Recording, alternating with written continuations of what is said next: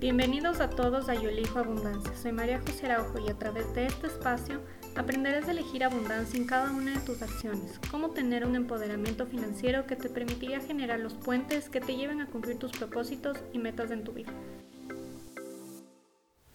Hola con todos, ¿cómo están?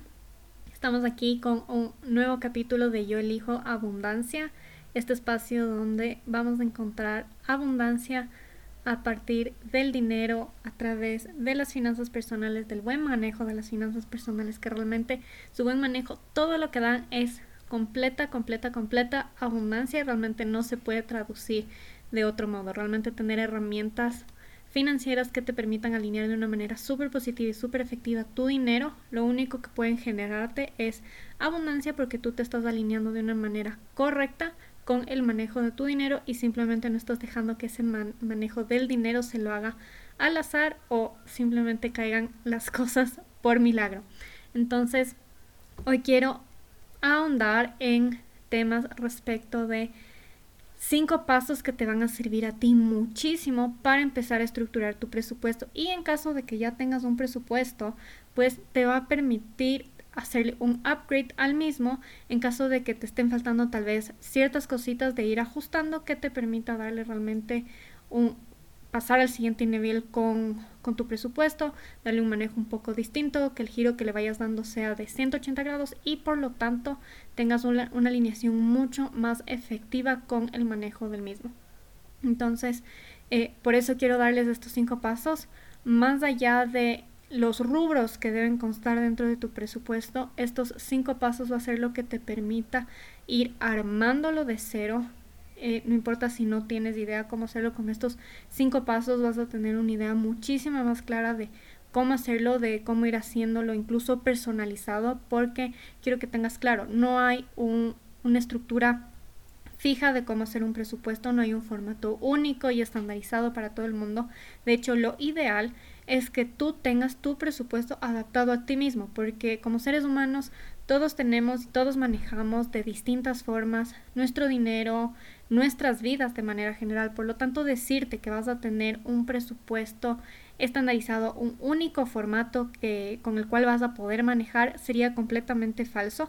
por lo que yo te quiero dar estos cinco pasos para, los, para que lo estructures y lo estructures de acuerdo a tu realidad financiera, a la realidad que tienes en tu vida, a cómo tú te sientes cómodo manejando tu dinero, tus rubros, la forma en que te vas realmente alineando con todo esto, sea que tengas finanzas personales, familiares, y esto incluso se aplica muchísimo también para empresas. Realmente no se puede pensar una empresa que no trabaje con un presupuesto, así que son temas que se tienen que ir teniendo muy claros, son temas que se tienen que ir aplicando y por eso con estos cinco pasos vas a tener esa primera idea para empezar a plasmar en una hoja de papel si es que quieres o si es que quieres hacerlo en un Excel, pero lo importante es que ya vas a tener esas bases que te permitan empezar y empezar a hacerlo de una manera súper alineada y súper coherente respecto de lo que a ti te gusta. Entonces, eh, sin más introducciones, ahora sí, empecemos. Los cinco pasos que eh, te voy a dar realmente, como te decía, no son netamente en base a qué rubros tienes que incluir, sino que quiero enfocarme realmente en esos temas que te van a permitir poner esos cimientos en tu, presupuesto para que el mismo se vaya expandiendo y se vaya alineando con lo que tú quieres. Porque sin esos cimientos, claramente tu presupuesto sería nada más una lista de ingresos y gastos y esa no es la idea. Tu presupuesto realmente tiene que evolucionar a medida que tú lo haces. Por lo tanto, empezar a hacerlo es súper importante. Y el primer punto y el primer paso para estructurar tu presupuesto es que quiero que incluyas todos tus ingresos mensuales. Va a haber muchas personas que simplemente tengan una sola fuente de ingresos a lo largo del mes y eso está perfecto. Quiere decir que solo vas a tener esta única fuente y a partir de esta fuente de ingresos tú vas a empezar a desglosar los demás rubros que tiene tu presupuesto. Sin embargo, ¿qué pasa con esas personas que tal vez tienen eh, un ingreso fijo, además tienen eh, bonos, y otros ingresos, tal vez por otras fuentes como puede ser un emprendimiento, alguna venta eh, esporádica que hicieron o incluso de temas de inversiones. son ingresos variables que tú no tienes todos los meses, sin embargo tienes que tenerlos en cuenta al momento que te están ingresando. Un ejemplo súper claro puede ser, por ejemplo, cuando las empresas pagan utilidades o pagan el décimo. Eso es un ingreso eventual que tú estás teniendo y eso no quiere decir que tú no vas a tomar en cuenta ese ingreso dentro de tu presupuesto general del mes, porque es un presupuesto, es un ingreso que tú tienes que tomarlo en cuenta dentro de tu presupuesto para que se vaya alineando y para que tú puedas tomar en cuenta esos ingresos que tú estás teniendo para la organización del siguiente mes o del mes que esté empezando dependiendo del el momento dentro del calendario que tú recibas tus ingresos. Entonces, quiero que incluyas todos esos ingresos mensuales, no importa de la fuente de la que venga, porque si esos ingresos son para ti como persona, tienes que unificarlos. ¿Y a qué me refiero con esto? Justo tuve una charla con un cliente que me decía, ok, yo tengo mis ingresos de mi trabajo fijo, además tengo otros ingresos de mi emprendimiento y además tengo un tercer ingreso de unas ventas online que él hace. Entonces él me decía, ¿cómo manejo? Manejo esto de forma independiente. Y no. Lo ideal es que si bien tú puedes estar recibiendo estos ingresos incluso a través de un rol de pagos o a través de facturas, tú los unifiques. Es decir, que si tú recibes tres pagos diferentes de, por ejemplo, las ventas online que hiciste en un determinado mes, no hagas que ese dinero se vuelva un dinero de bolsillo que simplemente recibiste y te lo gastaste de inmediato o ya dispusiste de algún modo de ese dinero. Lo que yo te recomiendo en este caso es que los unifiques y por ejemplo si tú eh, recibes tus ingresos el 25, 26, 27 de cada mes, los unifiques a todos y a partir de esta fecha tú puedas ir disponiendo de ese dinero de la manera que a ti más te convenga y de esa forma vas a poder alinearte de una manera mucho más efectiva, vas a tener una organización súper integral de tus ingresos, de tu dinero y el destino que le vayas dando va a ser mucho más efectivo. ¿Y por qué te recomiendo que te pongas incluso esta fecha? Porque si tú te acostumbras a que recibes dinero en diferentes fechas y simplemente empiezas a disponer de ese dinero de una manera no muy organizada y realmente sin darle como que esas bases que te permita darle un verdadero propósito a ese dinero, vas a caer en decir el sueldo no me alcanza, mis ingresos no me alcanzan, es que estoy ajustado y en base a esto quiero incluso contarte una experiencia propia mía. Cuando yo empecé mi eh, vida laboral, yo al principio recibía mis ingresos entre el 30 y 31 de cada mes. Después me cambié a un trabajo, estuve un tiempo en una institución pública en mi país y en estos casos nos pagaban a principios de mes. Eh, nos pagaban entre los cinco primeros días del mes. Entonces yo ahí podía haber caído en el hecho de decir no me alcanza porque me tocaba hacer como que ese ajuste de más o menos 3, 5 días que se demoraban en relación al otro trabajo cuando yo hice la transición. Sin embargo, ¿qué hice? Que si bien yo recibía, se podría decir entre comillas, un poco tarde esos ingresos, yo empecé a acostumbrarme a que todos los ingresos que yo recibía los iba a empezar a canalizar siempre desde el primero de cada mes. Entonces, yo hacía que realmente mis ingresos se alarguen o en, en, el, en el caso que, por ejemplo, que les digo de la institución pública que pagaba los primeros días del mes, yo hacía justamente extenderme un poquito esos días hasta recibir mi, mis ingresos y poder acomodarme. Entonces, el rato que yo ya me acomodaba, podía al siguiente mes ya poder darme ese, ese lapso de 3 a 5 días más hasta que me paguen el sueldo. Y lo mismo pasó cuando yo dejé de trabajar en estas instituciones públicas y pasé nuevamente a instituciones privadas en que me pagaban igual los últimos días del mes. Sin embargo, como, como te digo, yo me acostumbré muchísimo a que si bien yo puedo recibir mis ingresos el 22 o el 25 de cada mes, si bien yo hago esas fechas, mi presupuesto yo no dispongo de ese dinero hasta el primero del siguiente mes, del mes que está empezando y del mes para el cual sería mi sueldo. Entonces, de, de ese modo realmente no caes en decir no tengo ingresos, no me alcanza, incluso si es que por A o B tu empresa te está pagando, por ejemplo, en Navidad, que a veces suelen pagar el sueldo un poco anticipado, o si es que manejas facturas y las facturas te pagan en diferentes fechas. Entonces, cuando tú acumulas todos estos valores y haces un presupuesto enfocado al siguiente mes que te toca, claramente el uso y el manejo que le puedas dar a tu dinero va a ser muchísimo más efectivo, va a estar muchísimo más alineado y por ende el manejo que le vayas dando va a estar súper estructurado y eso te va a permitir un orden súper real y una película completa de los ingresos que estás teniendo y a dónde se está yendo tu dinero. Porque si simplemente coges las facturas, te ingresó ese dinero y se fue a cualquier lugar ese dinero, vas a perder como la pista de a dónde se fue, en qué gastaste, para qué gastaste eh, cuál fue ese motivo por el cual tuviste que hacer ese pago. Entonces lo importante es que tú trates de unificar realmente, sobre todo si te es posible, o por lo menos que lo hagas eh, quincenalmente también. Este es una, eh, un modo de hacerlo muy muy efectivo. Es un modo que también te va a permitir flexibilizarte a ti si es que no te es posible hacerlo simplemente una vez al mes, pero sí quiero que tomes en cuenta que si es que lo haces quincenalmente, vas a tener que llevar claramente dos presupuestos. Uno que sea claramente para la primera quincena y otro para la segunda y va a depender también de eh, la cantidad de ingresos que tengas en una y en otra quincena. Pero, como te digo, mira qué se adapta mejor para ti, mira con qué te sientes tú más cómodo, si hacerlo quincenalmente o si hacerlo simplemente una vez al mes, sea al principio o al final de cada mes. El segundo punto para que puedas estructurar tu presupuesto de manera súper efectiva y súper alineada es que le pongas nombres a todos los rubros.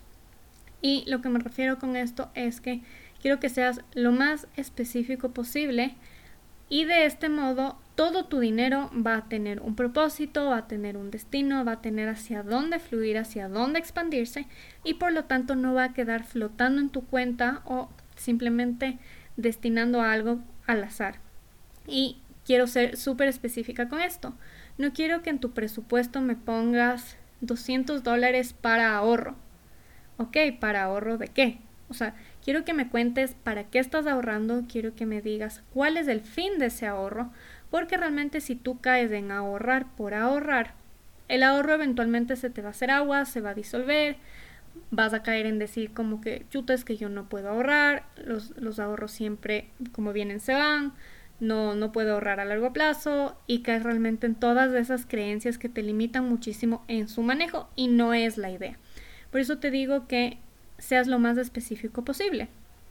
Muchas veces incluso ponen simplemente eh, pago de tarjeta X. Y no, o sea, sí quiero que seas súper específico, súper concreto, porque mientras más específico seas, más clara vas a tener la película de tu dinero, va a ser mucho más fácil estructurar tu presupuesto, porque vas a ver que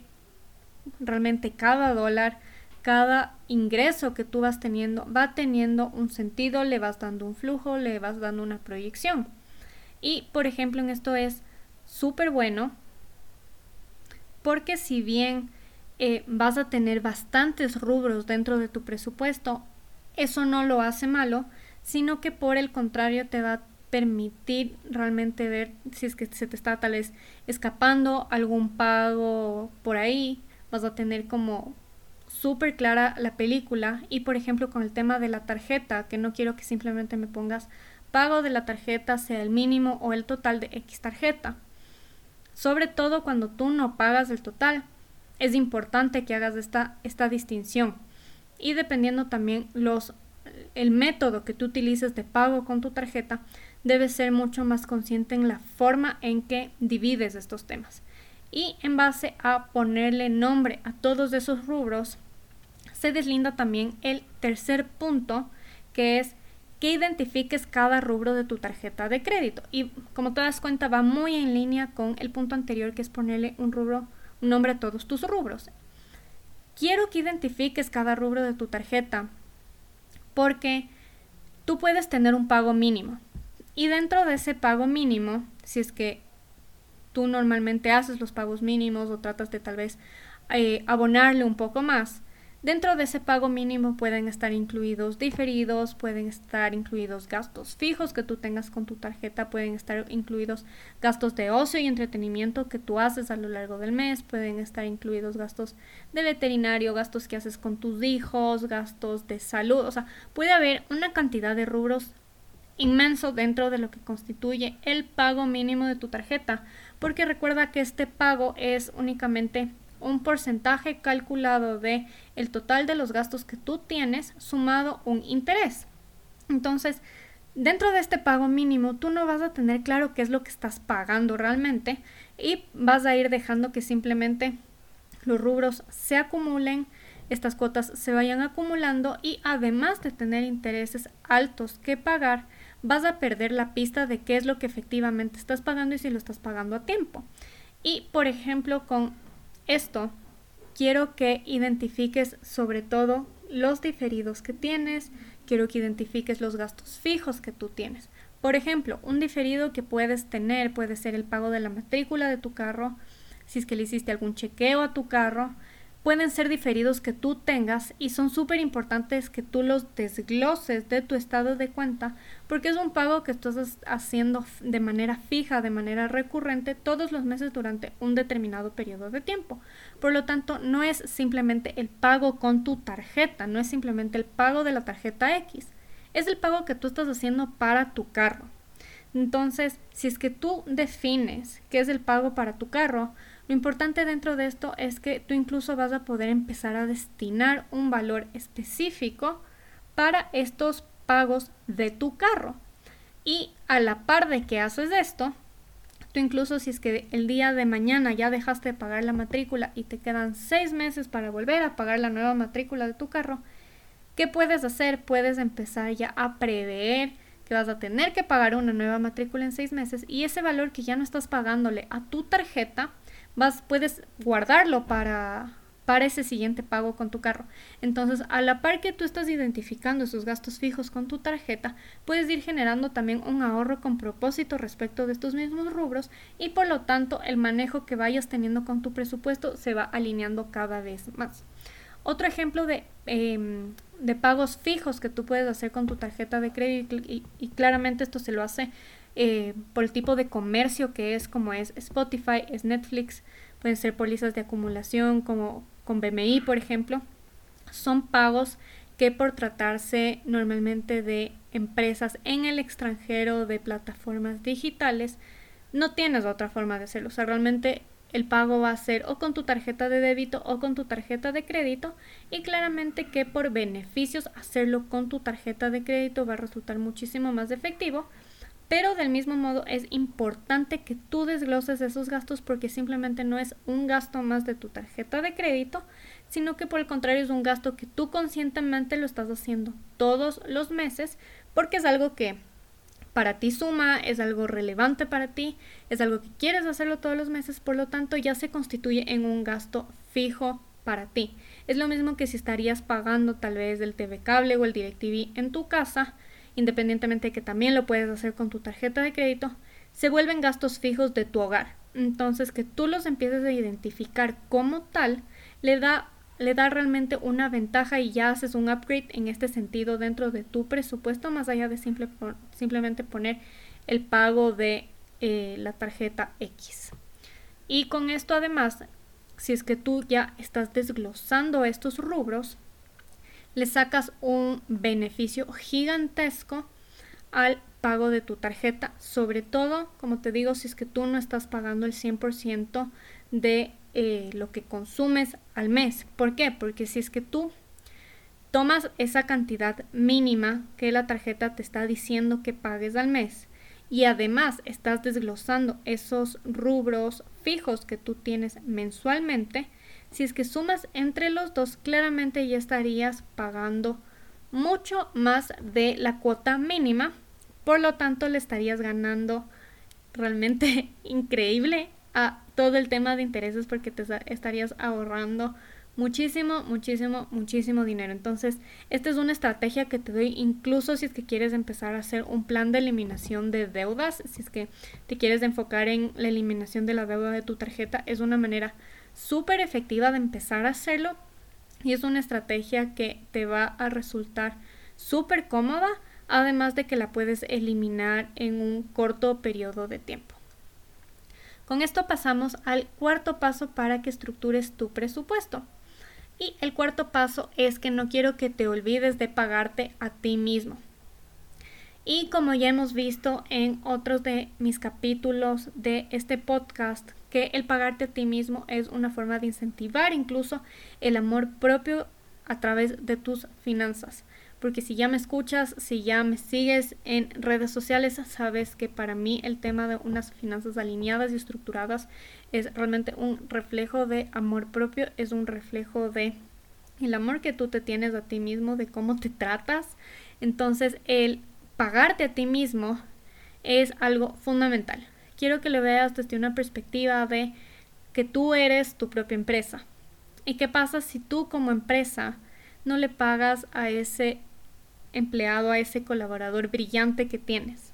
Claramente va a estar desmotivado, claramente no va a rendir del mismo modo, no va a tener como que esos incentivos que le permitan seguir avanzando, va a decir como que no, pero yo no puedo conseguir mis cosas porque mi empresa no me remunera de la manera que yo me merezco. Es lo mismo para ti. Si es que tú simplemente recibes tu sueldo mes a mes y lo único que haces es pagar y pagar y pagar y pagar gastos y pagar deudas y dejar para el último el ahorro y dejar para el último lo que es para ti, dejar para el último el pagarte a ti mismo, no estás teniendo ningún incentivo ni para hacer tu presupuesto, ni para manejar tus finanzas de manera alineada, ni para tener una abundancia a través de tu dinero. Y es así, o sea, si es que tú no te estás enfocando a pagarte a ti mismo, a darte ese dinero que tú lo vas a destinar a lo que quieras, ocio, entretenimiento, a lo largo del mes, no vas a tener ese, incentivo para seguir incluso manejando de una manera súper acertada tus finanzas, porque claramente para ti las finanzas van a ser aburridas, van a ser tediosas, van a ser realmente algo súper pesado, algo aburrido, ¿para qué te vas a enfocar en eso si lo único que implican las finanzas es pagar deudas? Pero realmente no es así y por eso es que yo el pagarte a ti mismo te lo digo que lo pongas siempre en primer lugar dentro de tu presupuesto. Es decir, después de tus ingresos, el primer débito que tú vas a tener va a ser el que sea para ti, para tu ocio, para tu entretenimiento, para tus gastos de lo que tú quieras a lo largo del mes, sea ir al cine, ir a comer, irte de paseo, a lo que quieras. Realmente aquí abarca eso que tú quieras, eso que a ti te permita eh, disfrutar de la vida y alinearte con esa vida de tus sueños de una manera súper tranquila, súper abundante y que no estés cayendo justamente en esos patrones de comportamiento llenos de escasez respecto a que tienes que restringirte y que no puedes gastarte en un café, que no puedes ir a comerte unas galletas o un postre porque eso está mal. Realmente con el pagarte a ti mismo incentivas todo eso porque es bueno, porque es sano y porque es correcto, incluso si es que lo pones como te decía, desde la perspectiva de que tú eres tu propia empresa, por lo tanto tienes que pagarte un sueldo, tienes que pagarte a ti mismo y tienes que darte prioridad. Y si es que me dices que no es eso un acto de amor propio, pues entonces no sé qué es. Para mí realmente sí es un indicio gigantesco de amor propio, un acto de amor propio por mí misma. Así que es una práctica que la he venido aplicando ya más de ocho años y realmente ha sido lo que me ha motivado a seguir estructurando y haciendo que mis finanzas evolucionen a la par de lo que he venido haciéndolo yo también. Entonces, date prioridad, date tú ese lugar dentro de tu presupuesto, ponle ese rubro tu nombre, eso es lo fundamental, no quiero que pongas pagarme a mí mismo, quiero que le pongas tu nombre y tu apellido. Y de esa forma vas a ver cómo tu presupuesto empieza a dar un giro, se empieza a sentir mucho más alineado y te empiezas a sentir tú mucho más seguro y confiado respecto a cómo estás manejando ese dinero y le vas a ir dando también más propósito a esa otra parte de tu presupuesto que vas a tener que destinar por supuesto también a pagos de tu tarjeta, pero también a temas de ahorro con propósito y el cumplimiento de tus metas y sueños. Con esto es súper importante además porque si es que tú te pagas a ti mismo y si es que adquieres esta práctica súper linda, que a mí en verdad me ha parecido increíble poder incluirme dentro de, de mi presupuesto a mí misma, es que te vas a olvidar de estar diciendo, chuta, ¿cómo pago X cosa? Y realmente por impulso lo que haces es pagar con tu tarjeta de crédito. No está mal que pagues con tu tarjeta de crédito, por supuesto es súper válido porque si tú ya tienes esta cantidad destinada para ti a lo largo del mes, tú puedes pagar con tu tarjeta y automáticamente después pagas en tu tarjeta, entonces realmente no te estás generando eh, ningún tipo de deuda. Y además te estás ahorrando el pago de intereses que no ocurriría si es que tú simplemente te olvidas de pagarte a ti mismo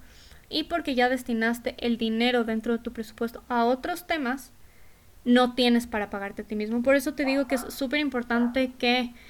eh, te pongas a ti en primer lugar porque va a ser lo que te permita eh, estructurar de una manera mucho más efectiva a tu presupuesto. Este es uno de esos rubros que incluso haciendo planes de eliminación de deudas,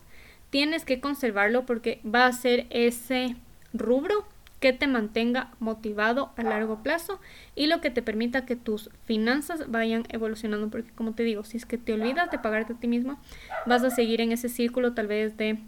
seguir utilizando muchísimo tu tarjeta y por lo tanto eliminar deudas va a volverse un poco más complicado y más pesado. Entonces cuando tú te pagas a ti mismo, y estás saliendo de ese círculo vicioso y le estás dando mucho más propósito a tu dinero. Y el quinto punto para eh, estructurar tu presupuesto es que el mismo debe quedar en cero. Y sí, puede sonar como súper loco que te diga que tiene que quedar en cero, pero es lo ideal, es lo más óptimo, es lo recomendable. ¿Y por qué? Porque si tú dejas a tu, a, tu, presupuesto en cero después de que has incluido todos los rubros que tú quieres que se sienten alineados para ti dentro de tu presupuesto, quiere decir que tu dinero está teniendo un propósito al 100%, quiere decir que tu dinero está fluyendo, quiere decir que tu dinero no se está quedando estancado. Porque recuerda que el dinero es una herramienta para transaccionar, es realmente ese medio por el cual adquirimos cosas, por lo tanto quedarse estancado en un lugar sin hacer nada no es el propósito del dinero, no es realmente su fin, su fin es el intercambio, por lo tanto, si es que tú lo dejas estancado, no va a fluir y no te va a dar esa abundancia que tú quieres a través de él, por lo tanto, si es que tú destinas de manera consciente X cantidad para el ahorro, X cantidad para mis tarjetas de crédito, X cantidad para el crédito de mi carro, etcétera, etcétera, etcétera. Quiere decir que todo tu dinero está teniendo un propósito, está fluyendo e independientemente de que tú, por ejemplo, lo estés destinando a un ahorro para un viaje, al ahorro para una póliza de jubilación, pues decir, ok, se está quedando estancado, sí, pero se está quedando entre comillas estancado porque le estás dando un propósito, le estás dando ese motivo para el cual tiene que seguir creciendo, está trabajando por ti, te va a permitir hacer ese viaje de tus sueños, te va a permitir alcanzar esa meta sueño, por lo tanto no se está quedando estancado independientemente de que temporalmente así se lo vea. Sin embargo, al tuya decir, ok, 20 dólares para comprarme X cosa todos los meses hasta cumplir la cantidad de 100 dólares, tú ya le estás dando un propósito, entonces si bien se va a quedar como estancado entre comillas durante un determinado periodo de tiempo, sigue fluyendo porque tú le sigues moviendo todos los meses a ese rubro y simplemente no está estancado ahí sin cumplir ningún propósito, sin enfocarse en nada en específico. Y respecto de que lo dejes en cero, tal vez si es que no te gusta o no te sientes cómodo dejándolo así, lo que yo te recomiendo es que puedes dejar un margen de unos 20 o 30 dólares en tu cuenta y de esta forma te da ese chance y esa libertad tal vez de decir, ok, eh, lo voy a pagar con tarjeta de débito o voy a pagarlo si es que por A o B. Gasté un poquito de más en X mes en lo que tiene que ver conmigo mismo, en lo que yo me pago a mí mismo Por lo tanto, tengo esos 20 o 30 dólares de margen que me van a permitir darme un gustito adicional. Y esto, no sé si te has dado cuenta, suele pasar muchísimo en esos meses que tienen cinco fines de semana. Esos meses a veces se vuelven súper largos porque financieramente se vuelven un poco más pesados porque son como más largos realmente. Los fines de semana tiendes a gastar más, por lo tanto tener cinco fines de semana suele ser financieramente un poquito más pesado. Por lo tanto, si es que tú te dejas ese margen, vas a poder flexibilizarte un poco más y también vas a poder tener un manejo mucho más alineado, más tranquilo y no vas a caer en decir que no te alcanzó el sueldo y estar esperando y rogando que te hagan este siguiente pago en tu empresa o respecto de tus ingresos. Entonces con esto tú vas a poder tener un manejo mucho más efectivo, mucho más alineado, mucho más enfocado con lo que respecta a tus gastos y a lo que tú te gusta. Entonces, con estos cinco pasos que te he dado, puedes empezar a estructurar tu presupuesto. Recuerda que son cinco. Y para recapitular, quiero que no te olvides, el primero es que incluyas todos tus ingresos mensuales, independientemente de la fuente de la que vengan. Si son ingresos para ti, incluyelos. El segundo es que le pongas un nombre a todos tus rubros. Esto es súper importante. Quiero que seas lo más específico posible y no que simplemente me pongas ahorro. Quiero que seas lo más detallado posible. El tercer punto es que identifiques cada rubro de tu tarjeta de crédito y en línea con el punto anterior quiero que me desgloses esos gastos para que simplemente no me pongas pago de la tarjeta X, sino que quiero que me pongas pago a Netflix, pago a Spotify, pago de la matrícula de mi carro, etcétera, independientemente de que ese pago lo estés haciendo a través de tu tarjeta de crédito. Tú le vas a hacer el pago a tu tarjeta de crédito, pero es un pago específico para una cosa determinada que tú conscientemente lo has decidido. El cuarto punto, no te olvides que es el pagarte a ti mismo. Es sumamente importante que te incluyas a ti siempre, que te pongas tu nombre y tu apellido a ese rubro y que lo pongas siempre en primer lugar dentro de tu presupuesto. Y el último punto, recuerda que tienes que dejar a tu presupuesto en cero o con un margen de unos 20 o 30 dólares o lo que te haga sentir cómodo a ti. Puede ser tal vez un poquito más o puede ser un poquito menos respecto de cómo te sientas tú cómodo manejando este, estos ingresos, estos rubros, el presupuesto de manera general. Entonces, ponlos en práctica, cuéntame cómo te sientes, cuéntame si es que tienes alguna duda respecto a cómo ir estructurando tu presupuesto, qué dudas tienes, qué temas te están causando tal vez un poco de problemas, qué rubros quisieras incorporar dentro de tu presupuesto, porque de ese modo vas a ir viendo cómo el estructurar tu presupuesto como tal se vuelve algo súper liviano, algo súper fácil de realizar y por lo tanto le vas cogiendo muchísimo amor a hacerlo todos, todos los meses. Esos son los cinco pasos que quería compartirte el día de hoy. Recuerda seguirme en mis redes sociales. En Instagram me encuentras como mariajose.araujoa. Puedes encontrar también información de muchísimo valor en mi canal de YouTube. Me encuentras como María José Araujo. En la carpeta de Finanzas en Segundos vas a encontrar eh, muchísimos videos con información de altísimo valor que te van a permitir estructurar también tus finanzas, darle un giro increíble a tus finanzas y poder alinearlas desde otra perspectiva haciéndolo por supuesto con muchísima abundancia, que es lo que promuevo y es lo que te aseguro que es 100% posible esa abundancia a través de tus finanzas y sobre todo que te va a permitir un empoderamiento, una tranquilidad y una confianza increíble a través del manejo de tu dinero. Entonces, simplemente déjame tus comentarios, déjame saber qué piensas Déjame saber cómo te sientes al estructurar tu presupuesto, si es que tienes tal vez alguna creencia que no te está permitiendo avanzar con respecto a su estructuración. Y nada, ya nos vemos en un próximo capítulo.